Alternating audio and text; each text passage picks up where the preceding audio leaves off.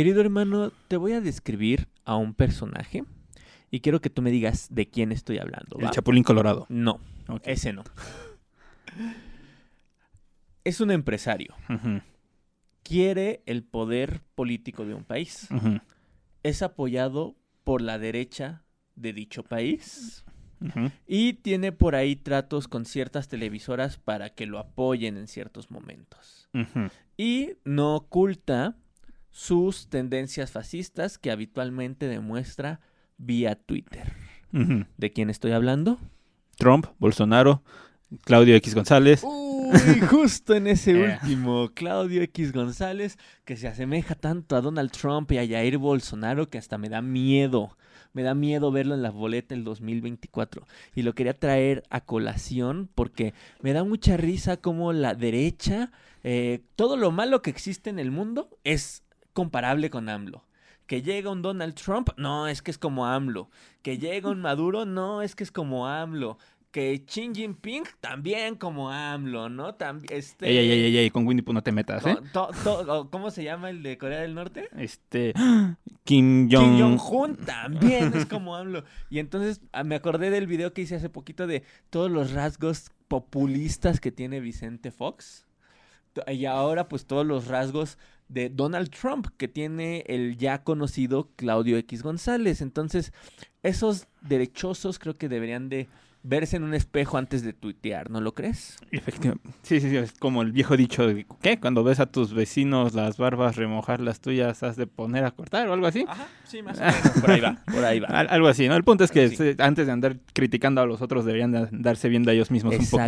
Exactamente, porque eh, para esos de derecha y para aquellos que apoyan la derecha mexicana, pues creo que mucho de lo que critican lo tienen más ustedes que los chairos. Se ¿no? andan proyectando chavos. Así Hay aguas. es, así es. Y bueno, antes de empezar, ya saben que esto es Yo Opino Podcast, yo soy Alex Rodríguez. Yo soy Iván Rodríguez. Y quiero hacer un agradecimiento especial a uno de nuestros seguidores de TikTok.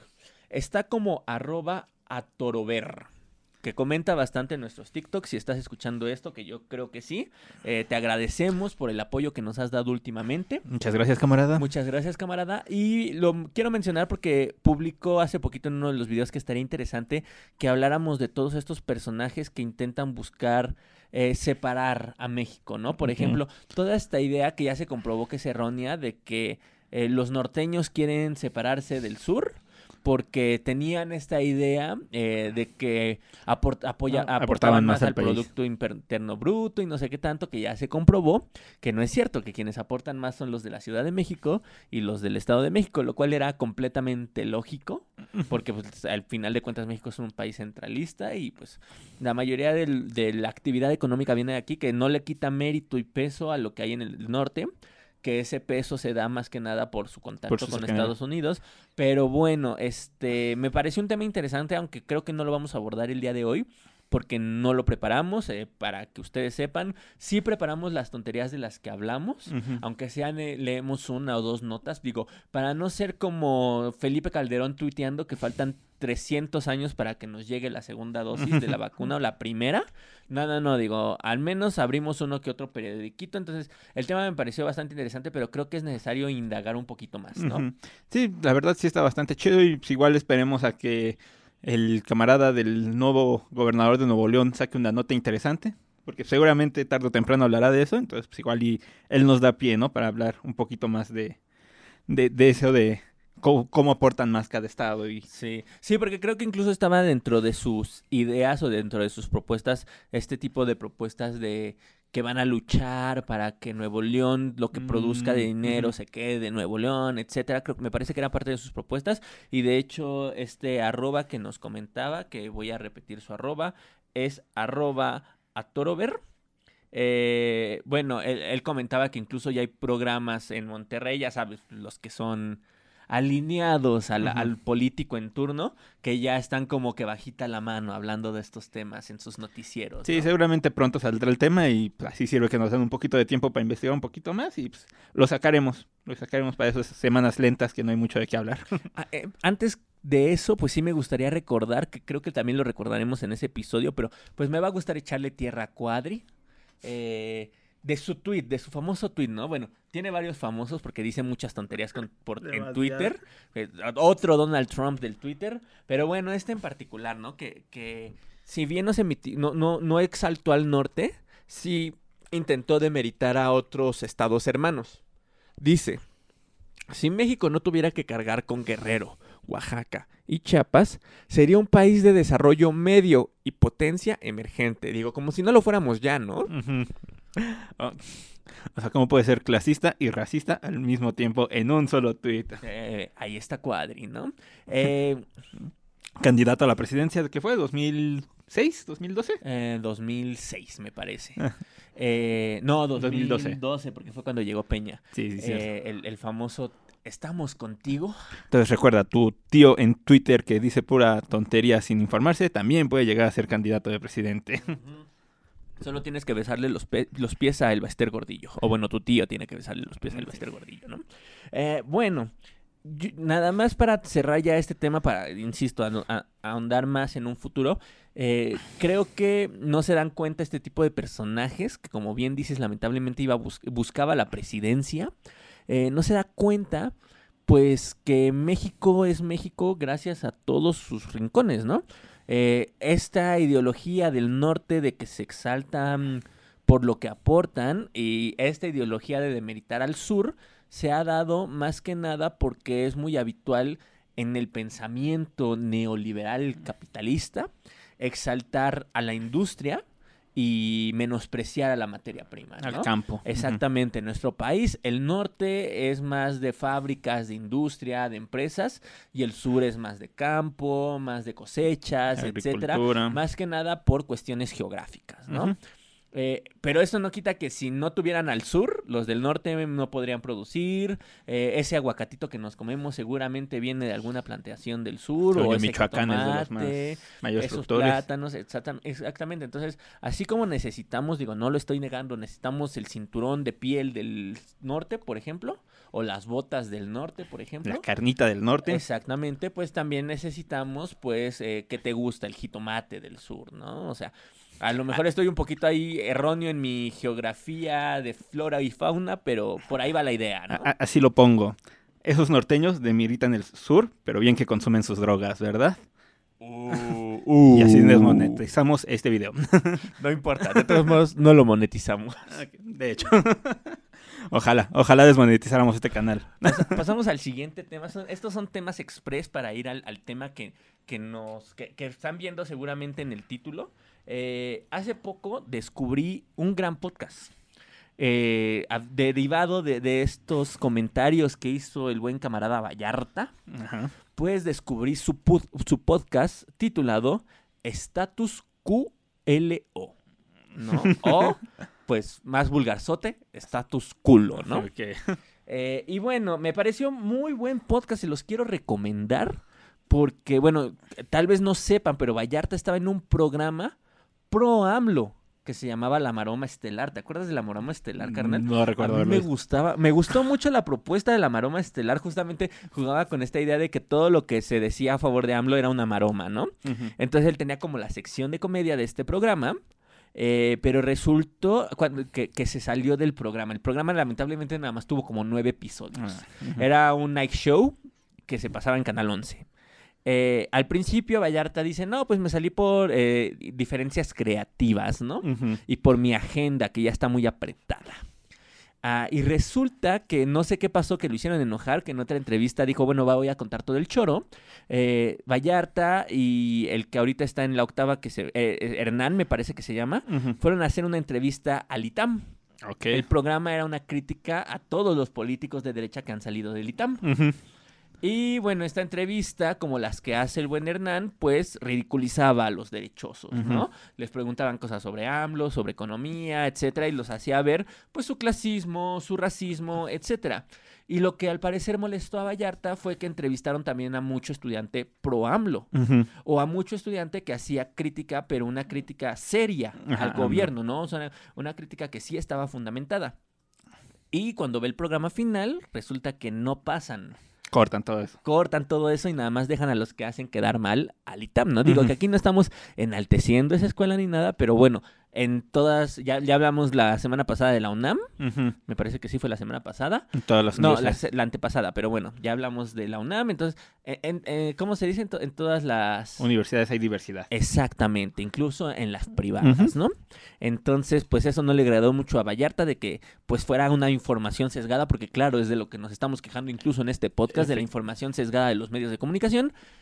Y bueno, pues entonces Vallarta se sale y ahorita tiene este podcast, Status Culo, que yo les recomiendo, digo que para nuestras 10 personas que nos oyen, que espero que vayan, porque si ustedes pro AMLO, eh, Vallarta hace, una, hace críticas bastante interesantes y bien hechas al gobierno de Andrés Manuel López Obrador. Si usted es de derecha, puede ahí eh, medio informarse con un toque de comedia de lo que se está haciendo mal en el actual gobierno y dejar de repetir las tonterías que dicen Vicente Fox, eh, Felipe Calderón y Chumel Torres, ¿no? O sea, Vallarta hace un poquito lo que hacemos nosotros. Creo que nosotros seguimos pecando un poquito de amlovers, particularmente yo, Efectivamente. pero intenta ser lo más neutral posible. Entonces, les recomiendo Status Culo y lo estoy mencionando no solo para recomendárselo a nuestros 10 opinadores que nos están escuchando, sino porque eh, me puse a escuchar desde su primer capítulo hasta el de ahorita, ¿no? Y entonces, como son capítulos viejitos y habla de política, eh, mencionó algo que me llamó mucho la atención. A principios de este año, eh, bueno, a finales del año pasado y a principios de este, los empresarios empezaron a hacer su berrinchote de que teníamos que comprar más vacunas, que ellos ponían varo, ya lo decían, no, nada más lo va a pagar el gobierno, que no sé qué, y los empresarios dijeron, ni madres, déjanos. Sí. Y dijo, ¿saben qué? Va, cámara. Empresarios tienen mi Sí, permiso de comprar vacunas. También había gobernadores, eh, principalmente de derecha, que decían, el- los gobernadores podemos usar nuestro presupuesto estatal para comprar vacunas. Va, va, va, dense. Ajá, y AMLO dijo, ok, va, está bien, compren sus vacunas, empresarios y estados. Me puse a investigar en las noticias. Y pues yo no encontré ninguna nota que hablara de algún gobernador o gobernadora o algún empresario o empresaria que comprara vacunas. Sí, ahorita que lo mencionaste justo me acordé y sí, o sea, yo tampoco me enteré de algún gobernador o empresa que lo hiciera y en ese momento te lo dije, de ahorita nosotros no tenemos vacunas, no porque no las hayamos comprado, o sea, en ese Exacto. momento ya habíamos comprado más de las que necesitábamos. El problema es que la lista de espera era enorme y le estaban dando prioridad a los países de primer mundo y nosotros estábamos en la lista de espera.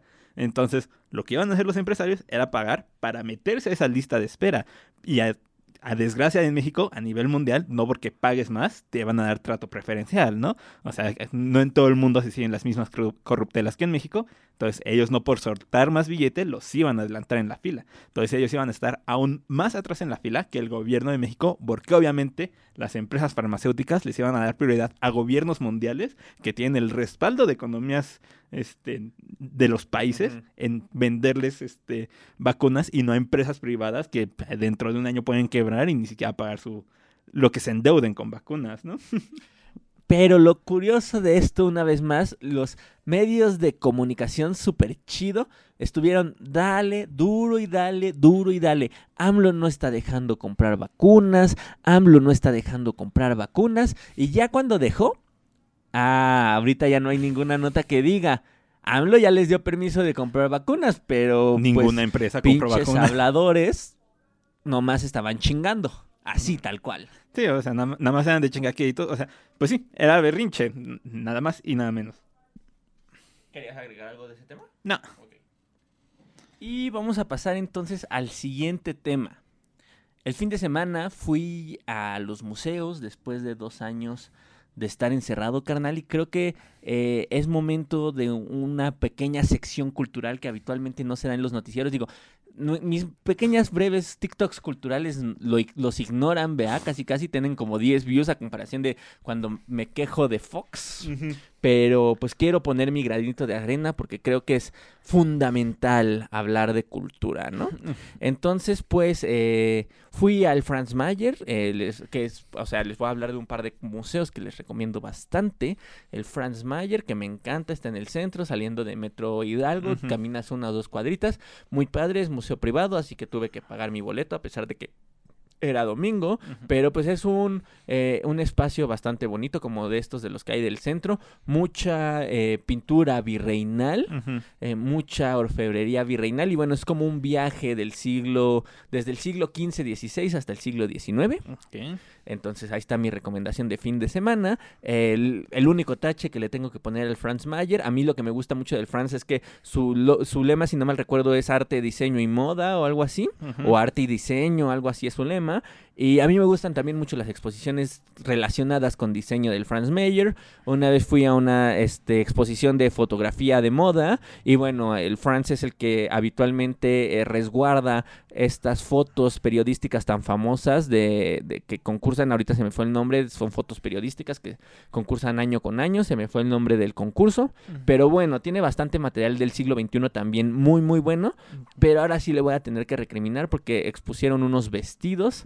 Eh, que parecían más bien que compraron de Shane que, que algo que era digno de, de exhibirse en un museo, ¿no? Digo, al menos había uno o dos que se salvaban, pero la mayoría fueron así de tache, ¿no? Eso o Shane ya, ya refinó su gusto y tiene Ah, Artículos lo muy de moda, muy baratos, mi hermano. Oh, es, oh, no no es lo había cuestión de perspectivas, mi hermano. No lo había pensado, a lo mejor sí, ¿eh? A lo mejor Shane ya está a la vanguardia. Efectivamente.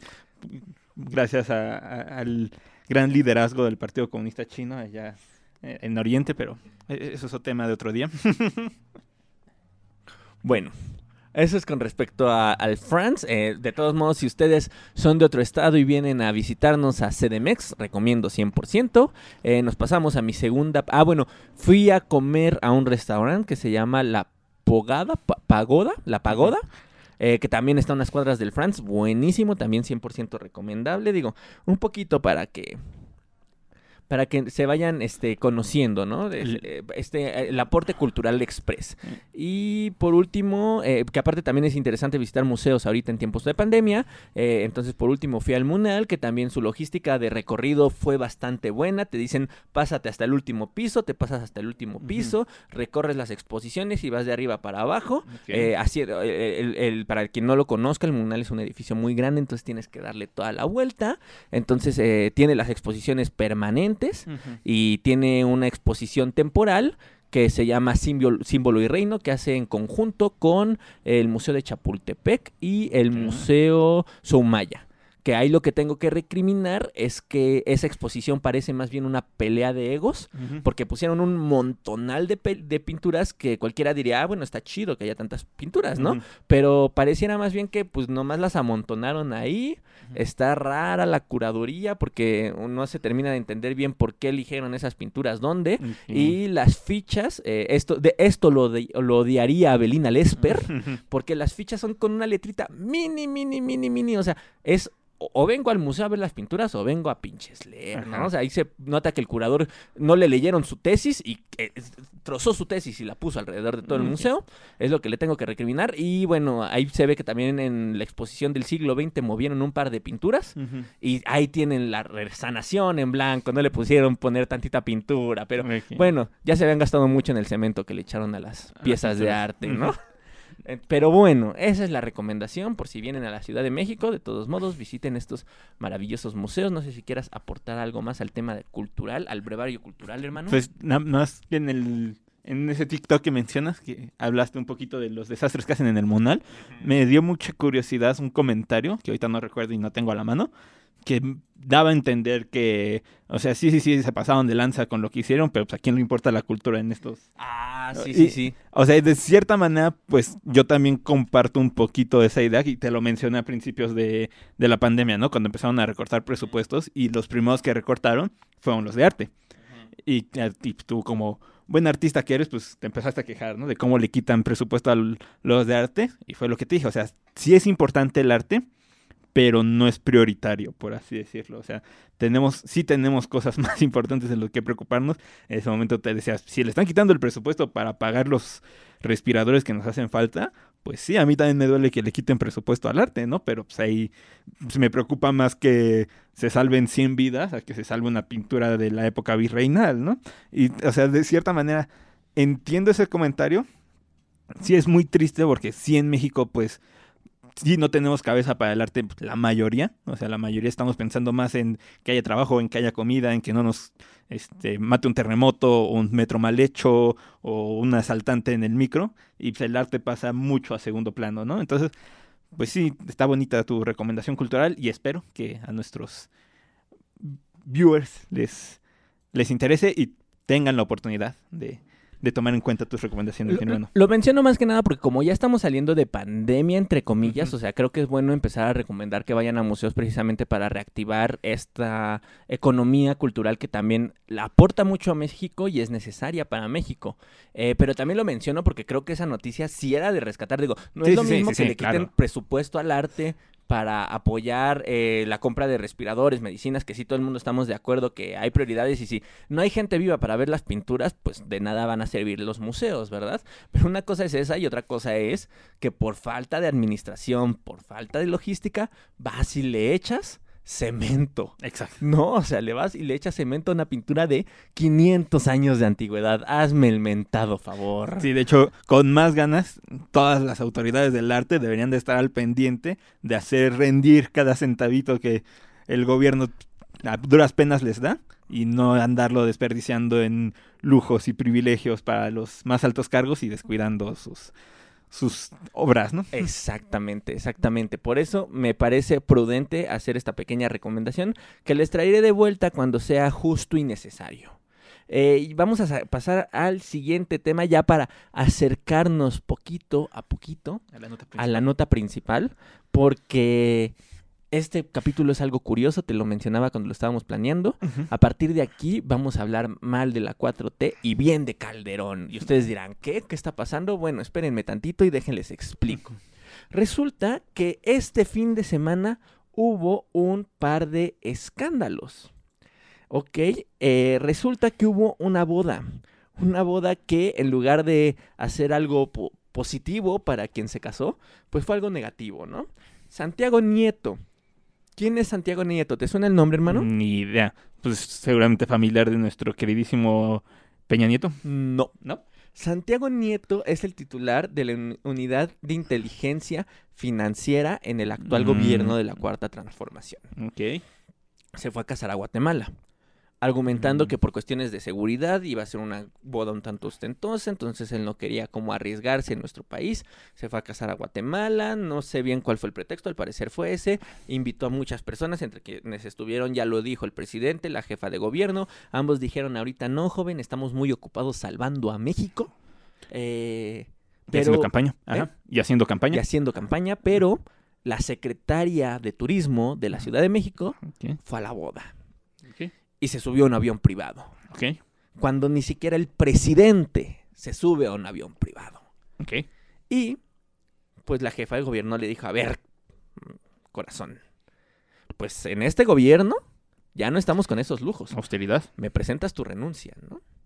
Y lo peor es que al parecer la bronca fue no tanto que se subiera al avión, privado, eso no lo menciona Sheinbaum, ¿vea? Pero al parecer uno de sus acompañantes pues se bajó del avión y le dijeron, oye, ¿sabes qué? Creo que estás lavando dinero. Acompáñanos, ¿no? Entonces, pues como que te estás juntando con corruptos, amiga. Entonces, aparte, o sea, esos corruptos, pues corruptos fifís, ¿no? Entonces, obviamente. al parecer esa fue la bronca bajita la mano, pero que no se menciona. Pero bueno, lo que nos contó Sheinbaum fue que eh, ya no se permiten esos lujos que quieras o no, o sea, por cuestiones de principios, de discurso, por más de que el vuelo no lo haya pagado ella, que haya sido una invitada y demás, a mí me pareció correcto que le hubieran pedido su renuncia. ¿Por qué? Más que nada por cuestiones de ideología, creo yo. Pues sí, sí, algo escuché del chismecito de que de hecho la están. Creo que las primeras notas salieron que ella estaba siendo detenida, ¿no? En Guatemala, por, por eso, y resultó que no, que ella no estaba siendo detenida, que ella no estaba siendo investigada ni nada, ¿no? Pero el chismecito ya se había corrido. Pero bueno, pues yo no le veo problema. O sea, si ella con su dinero se quiere pagar un avión privado, pues es muy su problema, ¿no? La neta, o sea, si el peje con su dinero se quiere ir a comer gorditas, pues que se vaya a comer gorditas. Si ella se quiere pagar un avión privado, pues que se pague un avión privado. Pues cada quien hace lo que quiera con su dinero, siempre y cuando sea dinero bien ganado. Aquí está la bronca, carnal. Porque qué bueno que lo mencionas. Porque la segunda parte del escándalo es la que tiene que ver precisamente con Santiago Nieto que resulta que su boda pues fue bastante ostentosa, gastó bastante dinero y en ese sentido, más que el, el tema del avión privado, que para mí visualmente es algo muy ostentoso, por principios, yo si fuera parte del gobierno de la 4T no me subiría al mentado avión. Dile eso a Lidia Sansores y su guardarropa de millones de pesos. Saludo, Laida Sansores. No me mates, por favor. Pero estamos ahorita con Santiago Neto, ya también le dediqué un TikTok a Laida Ajá. Sansores. Laida pero- linda, no me acuerdo. Ajá. Eh, vámonos con. Es que yo digo, bueno, el avión ostentoso, insisto, si yo fuera de la 4T, no me subía, por principios. Nada más por principios, ¿no? Pero bueno, ya. Eh, queda en duda. Pero a mí lo que me parece que sí es algo que vale la pena gastar porque teóricamente solo pasa una vez en tu vida, o eso es lo ideal, sería casarte, ¿no? Eso sería lo ideal. Entonces, pues obviamente vas a echar la casa por la ventana Sí, en uh. tu boda. Entonces, a mí personalmente no me parece una desfachatez de Santiago Nieto haber gastado, deja tú miles, millones en su boda, ¿no? Pues sí. A mí lo que me llamó la atención de la nota que leí fue que entre la esposa y él compraron una casa. ¿Cuánto crees que le costó la casita? Su regalo de bodas. ¿Aquí en México? Me parece que sí la compraron aquí en México. Yo diría que si es aquí en México, unos 100 millones de pesos. 100 millones de pesos. No, te volaste la barda, carnal. Pues, ¿Cuál, güey? En Chapultepec es es donde andar las casas, güey. Sí, pero estamos hablando de alguien que es parte de la 4T, güey. ¿De dónde sacas 100 millones de pesos siendo político si se supone que eres un político honesto? Pues los diputados ganan alrededor de 150 mil al mes. Eso al año son 1.300.000 pesos. Si los inviertes bien, si eres diputado seis años, esos son cerca de 9 millones de pesos. Entonces, si los, sí, si los inviertes bien, sí, igual y si los puedes multiplicar, ¿no? Vas a multiplicar 9 millones, ahí te estás, te estás haciendo bolas. Vas a multiplicar 9 millones y los vas a convertir en 100 millones. ¿Se puede? Si los Digo, sí, sí, pásame la fórmula porque yo quiero saber cómo convierto mis 9 pesos en mil, güey. pues hay quienes convierten sus 10 mil pesos en 100 mil pesos invirtiendo en negocios. Lo haces 10 veces más grande. Puedes transformar 9 mil pesos en, digo, 9 millones de pesos en 90 millones de pesos. Lo haces 10 veces más grande. Ok, te la compro. Entonces creo que aún así debería de hacerse una investigación con Santiago Nieto. No costó tanto su casa. Su casa costó 24 millones. Mm. Desde mi punto de vista es demasiado. Porque estuve investigando la biografía de, de Nieto, de Santiago Nieto, y toda su vida se ha dedicado pura política. Pero ya cuántos años tiene. Nah, no tiene tantos. O sea, nada más. bueno, que a lo mucho eh, ha trabajado dos sexenios. Tiene 48. Y trabajó para el sexenio de Enrique Peña Nieto y para el del actual presidente está trabajando. Y bueno, no, eh, no, no me acuerdo muy bien si, pues, sí, parece que, que por ahí tuvo también eh, otros cargos, pero básicamente toda su vida ha sido principalmente de, de política, en la política ha estado. Entonces, no me puse a investigar si tiene inversiones en la bolsa o algo así para haber multiplicado lo que ganó en nueve años Ujú. Y convertir pues, los, su millón que gana al año, que dices, eh, a nu- 24. 24, que, que lo pagó entre la esposa, entonces teóricamente serían 12 millones, ¿no? Sí, realmente, digo, te digo, no se me parece tan descabellado. Si dices que toda la vida se ha dedicado a la política, digo, nosotros porque estamos acostumbrados a sueldos miserables de asalariado, por desgracia. A veces ni siquiera con sueldos fijos. Pero, pues sí, en gobierno se manejan ese tipo de cifras. Simplemente en sector privado, pues sí hay salarios de 50 mil, 60 mil pesos mensuales. Entonces, pues, 24 millones, pues sí, para nosotros simples mortales que seguramente tomaríamos decenios, decenas de años en conseguir esa cantidad de dinero, pues sí nos parece algo ridículo, pero para un político, pues tú has visto políticos que tienen colecciones de arte de cientos de millones de dólares, ¿no, mi hermano? Entonces, Bueno, ¿tú, tú ganas esta, este debate. ¿qué digo? También, pues, hacer funcionario público tienen que hacer su declaración y pues no estaría de más Sí, echarle un ojito, Vamos ¿no? a echarle un ojito. Bueno, deberían los periodistas de verdad echarle un ojito al, a, al- al- a las entradas económicas de Santiago Nieto. Tú ganas por hoy este debate. Le preguntaron en la mañanera a Andrés Manuel López Obrador sobre lo que pensaba de esto. Fue cuando comentó pues que él estaba muy ocupado salvando México, ¿verdad? Que para ir a una boda y que sí le parecía bastante ostentoso, pero que pues al final de cuentas era su boda, ¿verdad? Estoy seguro que la casa de la mayoría de los políticos eso cuesta. Qué Ay, triste. Para que se den un quemón. Va- vayan a ver el capítulo de De verdad somos clase media para que vean lo triste de toda esta situación, la desigualdad económica. No vamos a ahondar más en el tema porque ya no ya me estoy alargando mucho, me estoy llevando casi todo el capítulo. Y quiero mencionar el tema principal del día de hoy. Le preguntan a Andrés Manuel López Obrador sobre el buen fin. Eso es de lo que queríamos platicarles el día de hoy. El buen fin. Y ustedes dirán, bueno, Alejandro, ¿qué, ¿de qué quieren hablar de- del buen fin? Les dije hace rato que... Y vamos a hablar mal de la 4T y bien de Calderón. ¿no? Exactamente. ¿Y por qué? Pues resulta que el buen fin es una iniciativa que surge en las terribles épocas del calderonato, a finales del calderonismo, ¿no? Surge, estoy revisando ahorita, 2011, a finales del calderonismo, ¿no? Eh, y fue muy criticado, fue muy criticado por el, pues principalmente la izquierda, la oposición de ese entonces, y pues eh, una, la idea del buen fin, para quien no sepa, es una copia barata del Black Friday. del Black Friday o del Viernes Negro, que es, pero esto es lo interesante. El Viernes Negro, pues es un día, ¿no? Es un viernes en el que Estados Unidos, en Estados Unidos, en sus tiendas comerciales, eh, ponen todo en oferta, ¿no? Y hemos visto todos estos videos donde la gente se aglomera en las entradas de las tiendas y demás. Eh, aquí en México dijeron, no, pues no nos basta un viernes. Vamos a convertirlo En todo el fin de en semana. todo el pinche fin de semana. Pues claro, sí, ¿por qué no? Y ahorita el buen fin creo que se va a extender desde el miércoles hasta el lunes de la próxima semana. O sea, ya se imaginarán. Sí, o las sea, tiendas en línea lo hacen una semana. sí, ya ese buen fin ya se convirtió en buena semana, ¿no? Pero hay algo curioso. O sea, insisto, este, ¿por qué mencionaba hace rato que íbamos a hablar bien de Calderón? Porque a pesar de que fue sumamente criticado por esta iniciativa, que no, que era absurdo, que eh, Ni pinche va a funcionar. capitalista, neoliberal, eh, pues ha funcionado también que el actual gobierno que cancela aeropuertos dijo el buen fin si se queda, ¿no? O sea, y, y se está viendo como una esperanza post pandemia de un de recro- recobrar económicamente eh, todas esas empresas, tanto chicas como grandes, que se vieron afectadas.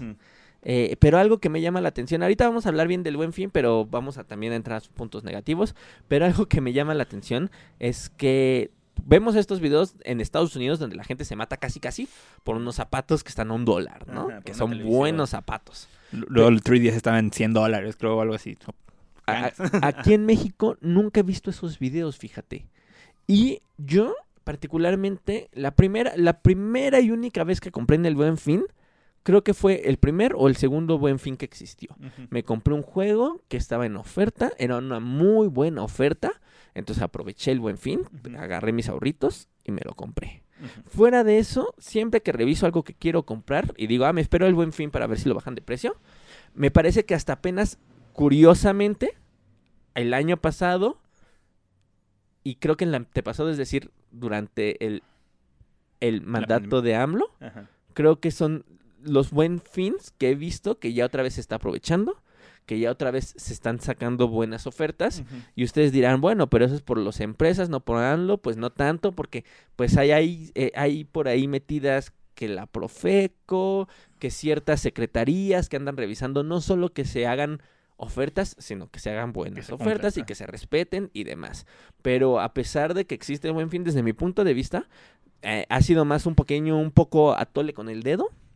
Eh, las ofertas, desde mi punto de vista, al menos lo que yo he visto, no son tan llamativas.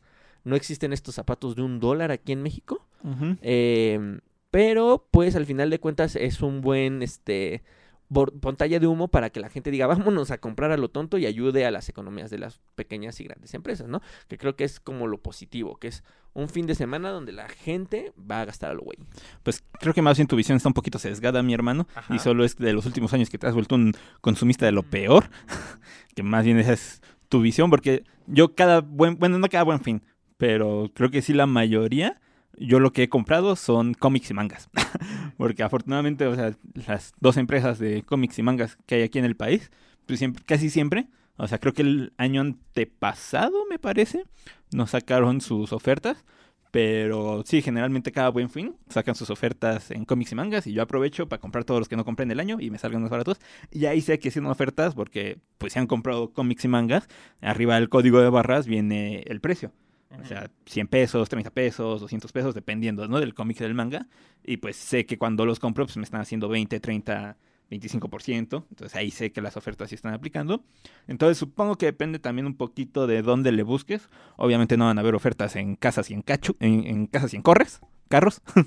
o sea, va a haber ofertas en ciertas cosas. Pero sí, generalmente yo en el Buen Fin lo que compro son mangas y libros. Y generalmente los sí están en oferta. Los videojuegos también dependen. No esperes que el videojuego que salió la semana pasada, no, no esperes que Call of Duty esté en oferta. Pero pues tal vez si jueguitos de hace un año, pues ya los están liquidando una buena recomendación es si tienen un Xbox, compren juegos de la generación pasada de Xbox One, seguramente esos van a estar en oferta y van a estar baratísimos, porque es generalmente lo que hacen estas ofertas, sacar su su ¿cómo, ¿cómo, se dice? lo que se les queda. Sí, sí, sí, eh, rematar, ¿no? Pero a pesar de esto, ¿no te parece a ti que aún así no son comparables las ofertas que se hacen ah, en México con el famoso Black Friday de Estados no, no, No, no, para nada, para nada, ¿no? El Black Friday sí es una verdadera locura y sí puedes encontrar cosas ridículamente baratas. Te digo, hace como cuatro años Nintendo sacó un 3DS en 100 dólares, esos son 2.000 baros. O sea, ahorita con 2.000 baros no te encuentras un 3DS ni usado. Entonces, pues sí eran ofertones. Que, aparte eh, es curioso, ¿no? Porque se me fue la idea. Pues sí, sí, no, o sea, aquí no sé. Pero también algo cagado que sucede casi cada año es que te encuentras la historia de la señora que encontró la televisión que etiquetaron mal y entonces quiere que a huevo se la vendan en 10 varos porque la etiquetaron mal y le llaman a la Profeco y a huevo se la venden en 10 baros la televisión. Claro, tienen que cuidar la, la, la empresa. Pues, y, esa historia sale como una vez al año, o sea, casi siempre sale esa pinche historia. Y qué chido, ¿no? Por la persona y todos le están cazando, todos están buscando esa tienda que etiquetó mal su televisión, su lavadora o lo que sea para llevarse la pinches 10 baros. ¿Y tú a qué crees que se deba que no veamos las ofertas que vemos allá en Estados Unidos a las ofertas que vemos aquí en México? Pues ya, ya me voy a poner aquí de de anticapitalista, pero pues, a fin de cuentas la, la economía gringa está más basada en el consumismo. O sea, toda la base de, de, este evento, tanto en Estados Unidos como en México, es el consumismo. Comprar cosas que no necesitas solo porque están en oferta. Y en Estados Unidos está mucho esa, esa costumbre de comprar cosas que no necesitas solo porque está en oferta. Porque allá, pues, está muy basada en el consumismo de la sociedad. O sea, que algo ya está viejo, pues lo tiras a la basura, aunque todavía sirva, ¿no? O sea, igual, y nuestra la computadora que tenemos aquí enfrente, o sea, aquí tenemos dos computadoras viejísimas, pero no las tiramos porque, pues, siguen jalando, ¿no? Pues, ¿para qué las tiramos si todavía pueden funcionar y les podemos dar un uso, ¿no? Este, pero allá en Estados Unidos no, ¿no? Aquí en Estados Unidos la computadora ya es vieja y hay una en oferta, la compro no la necesito, pero la compro. Y aquí en México todavía, pues, a fin de cuentas somos una economía todavía emergente, pues no estamos tan acostumbrados en todavía funciona y lo tiro, ¿no? O sea, si todavía funciona, pues ¿para qué lo tiro? Mejor me lo quedo y me compro otra cosa que sí necesito o que sí quiero. Entonces, no es tan grande nuestro consumismo, entonces no importa si ponen, por ejemplo, los Xbox en, en oferta, si la banda no lo necesita, no lo va a comprar solo porque está en oferta. O sea, no es algo que necesites, vas a irte por las cosas que sí necesitas, ¿no?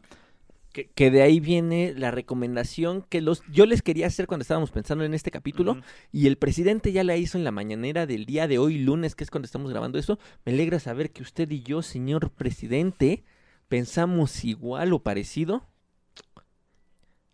llámeme para, para ser su secretario de comunicación por favor eh, la recomendación es pues no gastes de más no eh, yo lo que hago habitualmente cuando vienen fechas de oferta, las navideñas, el buen fin, etcétera, es ¿qué necesito?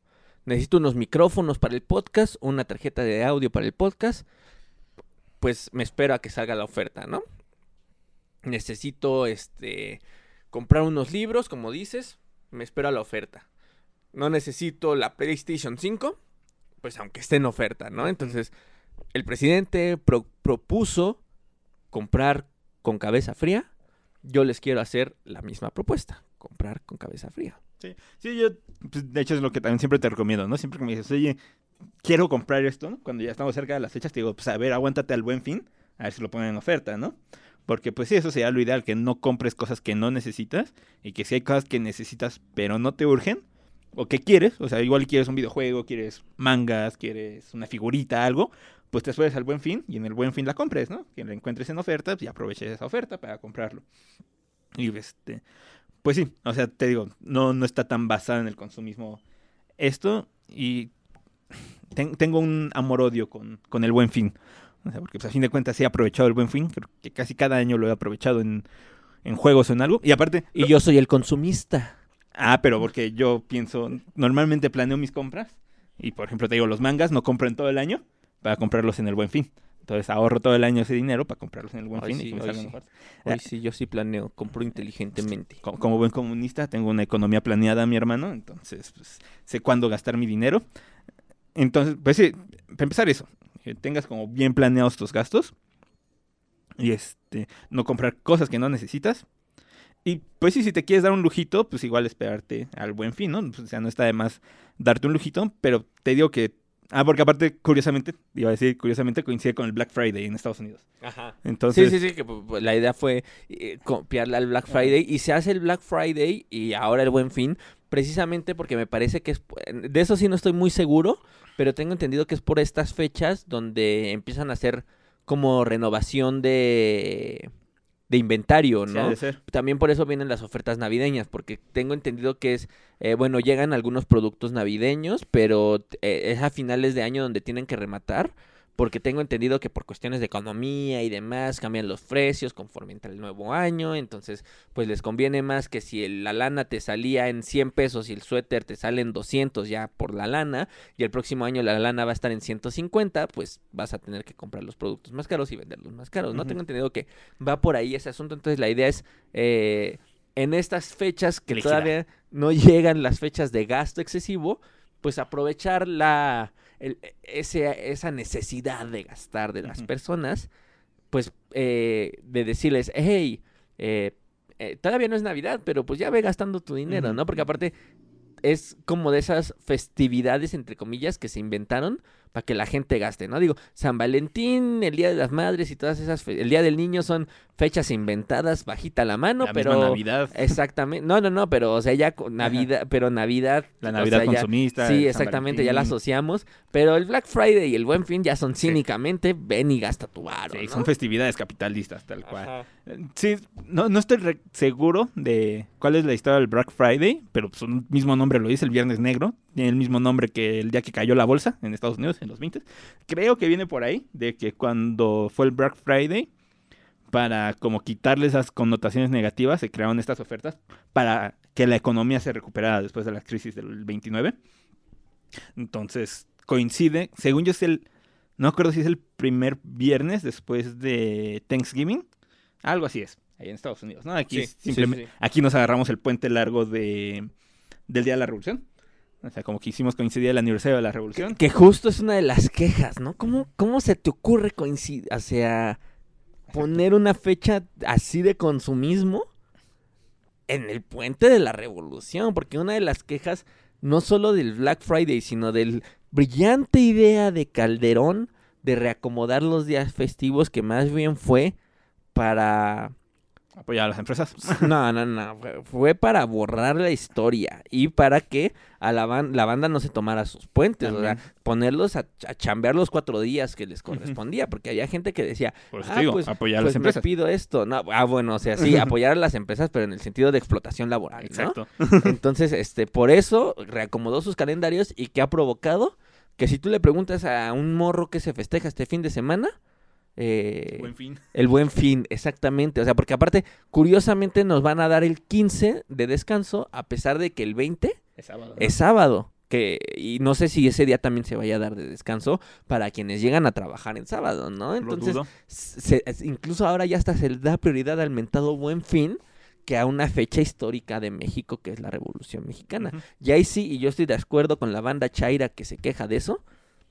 Todos estos cambios de puentes no solo son para apoyar la explotación laboral y que el, pla- y que el empleado no se tome sus puentes largos, sino que además borra memoria histórica, Sí, porque no sabes por qué estás faltando ese día. Si de por sí mucha gente no sabía, Eh, ahora menos. Sí, efectivamente. Pero te digo, sí, revisando un poquito el tema de, de antes, según se ha de ser para liquidar el stock, el inventario que tienen atrasado, y abrir espacio para el inventario de Navidad, ¿no? Que en Navidad se sacan muchos productos precisamente para comprar los regalos, ¿no? Entonces, se ha de coincidir con eso.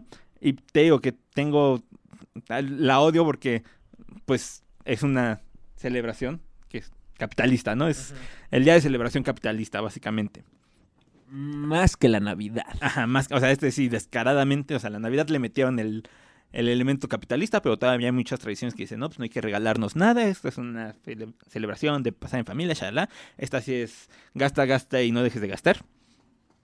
Y pues, el lado positivo es que reactiva la economía, ¿no? O sea, especialmente este año va a ayudar muchísimo a reactivar la economía. El lado negativo es que se basa simplemente en el consumismo. O sea, sobre todo en Estados Unidos, aquí en México se está intentando imitar eso, que qué horrible, que lo único que buscan es que gastes, que consumas, que llenes tu vacío emocional, que llenes ese vacío de las pérdidas que tuviste con el COVID por consumo, por comprar cosas que no necesitas. Cosas que llenen ese vacío emocional que te ha traído el capitalismo, ¿no? Ese vacío que sientes por trabajar turnos de 10 horas, 6 días a la semana, que lo llenes con, con cosas que no necesitas, con dinero que ganaste, que lo ganaste cuando te explotaban laboralmente para hacer más rico a alguien rico, ¿no? Entonces ese es mi, mi sentimiento de odio un poquito con el buen fin. O sea, yo sé que apoya la economía, yo sé que muchas empresas se van a beneficiar con eso, muchos empleos se van a salvar con eso, pero se está basando en el consumismo vacío de las personas, ¿no? Y aquí hicimos eh, un close-up dramático en mi hermano, en lo que decía todo su drama anticapitalista. Eh, Pudieron escuchar cómo se rompía mi corazón de asalariado mientras mi cabeza pensaba qué voy a comprar en el buen fin. Y yo creo que con eso vamos cerrando. Al menos de que quieras agregar algo más que nos rompa el corazón el día de hoy, querido hermano. Pues, pues sí, ya, o sea, es que entramos en esta dinámica horrible en la que se ha sustentado el capitalismo los últimos 150 años más, casi 200 años, que es el capitalismo te crea necesidades que no tienes para que las pagues con un salario que obtienes al explotarte laboralmente y te crean nuevas necesidades que tienes que cumplir con ese salario que con ese trabajo que te deja vacío creándote nuevas necesidades que tienes que cumplir con ese salario entonces Ya, ya, ya, ya nos hiciste chillar demasiado. ¿Qué les quiero recomendar? Lo que les recomendé hace rato, no hagan compras impulsivas, no intenten llenar este vacío. Igual, mejor ahorrenlo y váyanse de vacaciones a Cancún. Yo creo que podría ser algo viable. O inviértanlo como Santiago Nieto y según mi hermano en un par de añitos igual y hasta se pueden comprar su casita de 24 millones. No les voy a decir cómo invertirlo porque yo no sé, pero cuando lo averiguo igual les cuento. Em, y, y, uh, mencionar un comentario que me llamó la atención y que sí me quiero rescatar, porque es esta hipocresía del mexicano que dijo AMLO en la mañanera también, eh, que dijo, pues si las tiendas comerciales se abren y van a llevar a sus niños, ¿cuál es la insistencia de no abrir las escuelas, no? Que era algo que ya habíamos hablado en el capítulo de AMLO versus eh, las escuelas o versus el COVID, no me acuerdo cómo le pusimos, precisamente eso, ¿no? La hipocresía de cuánta gente no va a llevar a su chamaco a abarrotar su plaza comercial de confianza y al rato son de los que dicen, ay, es que este nos están matando, ay, es que cuánta seguridad va a haber en la escuela. Pero, ay, pero al niño ahí lo traen y con el cubrebocas a mitad de la Sí. cara, así, y así el niño así escurriendo el moco, ¿no? Entonces, le doy ahí un poquito la razón de, digo, ya sé que tiene que ver también con la triste insistencia de AMLO de abrir la escuela, que también tiene que ver con la economía, que eso ya lo hablamos en un capítulo para que lo vayan a ver, pero, pues, lo Pues sí. rescato un poquito, lo rescato un poquito. Sí, pues sí, la doble moral del mexicano siempre, ¿no? De. Pues sí, de, de- de quererle echar siempre la culpa al gobierno y nunca ver pues, también cómo ellos apoyan, apoyan a este problema en el que estamos en la actualidad. Y ya nada más como último comentario, esto debió de ir en las notas de la mañana, pero lo quería dejar hasta el final porque pensé que iba a ser un continuará, pero ya no va a continuar hasta el 2022. Hoy, lunes, que estamos grabando, lunes 8 de noviembre del 2021, iba a ser la audiencia del mártir mexicano, de aquel personaje que ha sido azotado por la inclemencia del autoritarismo de López.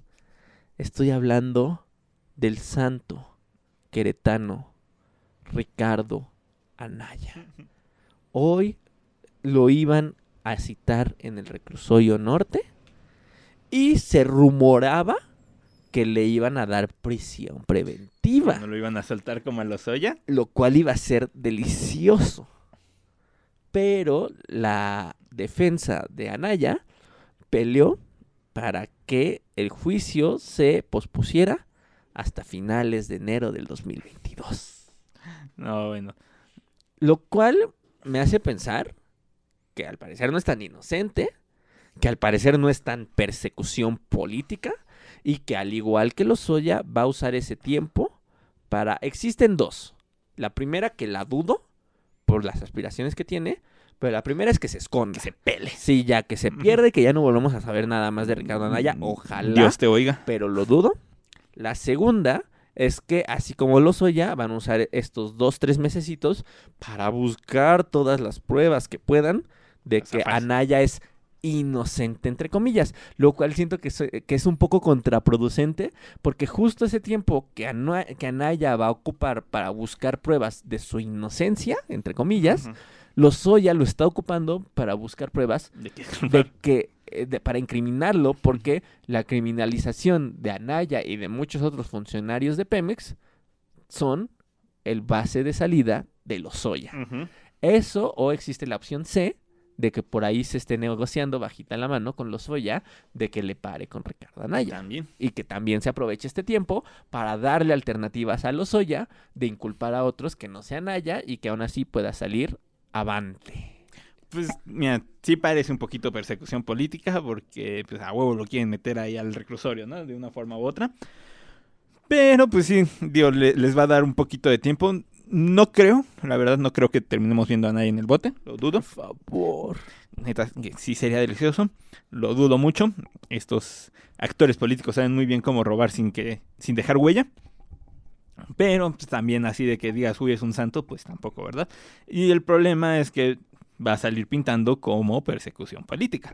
Y pues eso a la oposición le, le va a dar le va a dar alas, ¿no? Le va a dar por dónde volar. Ya para cerrar, sí lo voy a decir abiertamente, hoy eh, 8 de noviembre del 2021, si no hay al menos un personaje político de alto calibre, Lozoya no, Los- Lozoya se me hace un, ponte un, no un peón, pero a lo mejor por ahí la torre, ¿no? Yo quiero, eh, no sé nada de ajedrez, pero según yo el alfil está más arriba que la torre o el caballo, quiero un, eh, punto a lo mejor no el rey, me conformo con el caballo, pero quiero uno de esos huesos Pesos duros, esos pesos gordos en la cárcel. Uno al menos. Si no, voy a terminar 2024, fin de sexenio, bastante decepcionado de Andrés Manuel. Es con lo que yo quiero cerrar. ¿Tú quieres cerrar con algo más? No, creo que no. Gasten sabiamente este fin de semana, no, no caigan en el consumismo y planeen bien su economía. Sigan nuestras redes sociales. En TikTok nada más. Estamos como Yo Opino Podcast. En Spotify y todos los lugares de, de- de podcast como Yo Opino Podcast. En YouTube también. Ahí son todas las redes que tenemos. Y bueno, ya saben que a mí me encuentran como Poesía Incorrecta en todos lados. A mí Me pueden encontrar como Furio Sensei, Del otro lado de la cámara tenemos apoyándonos a Aguriame. y la pueden encontrar así en sus redes. Eso es todo de nuestra parte y nos vemos en la próxima emisión de Yo opino podcast. Hasta la próxima. Hasta la próxima.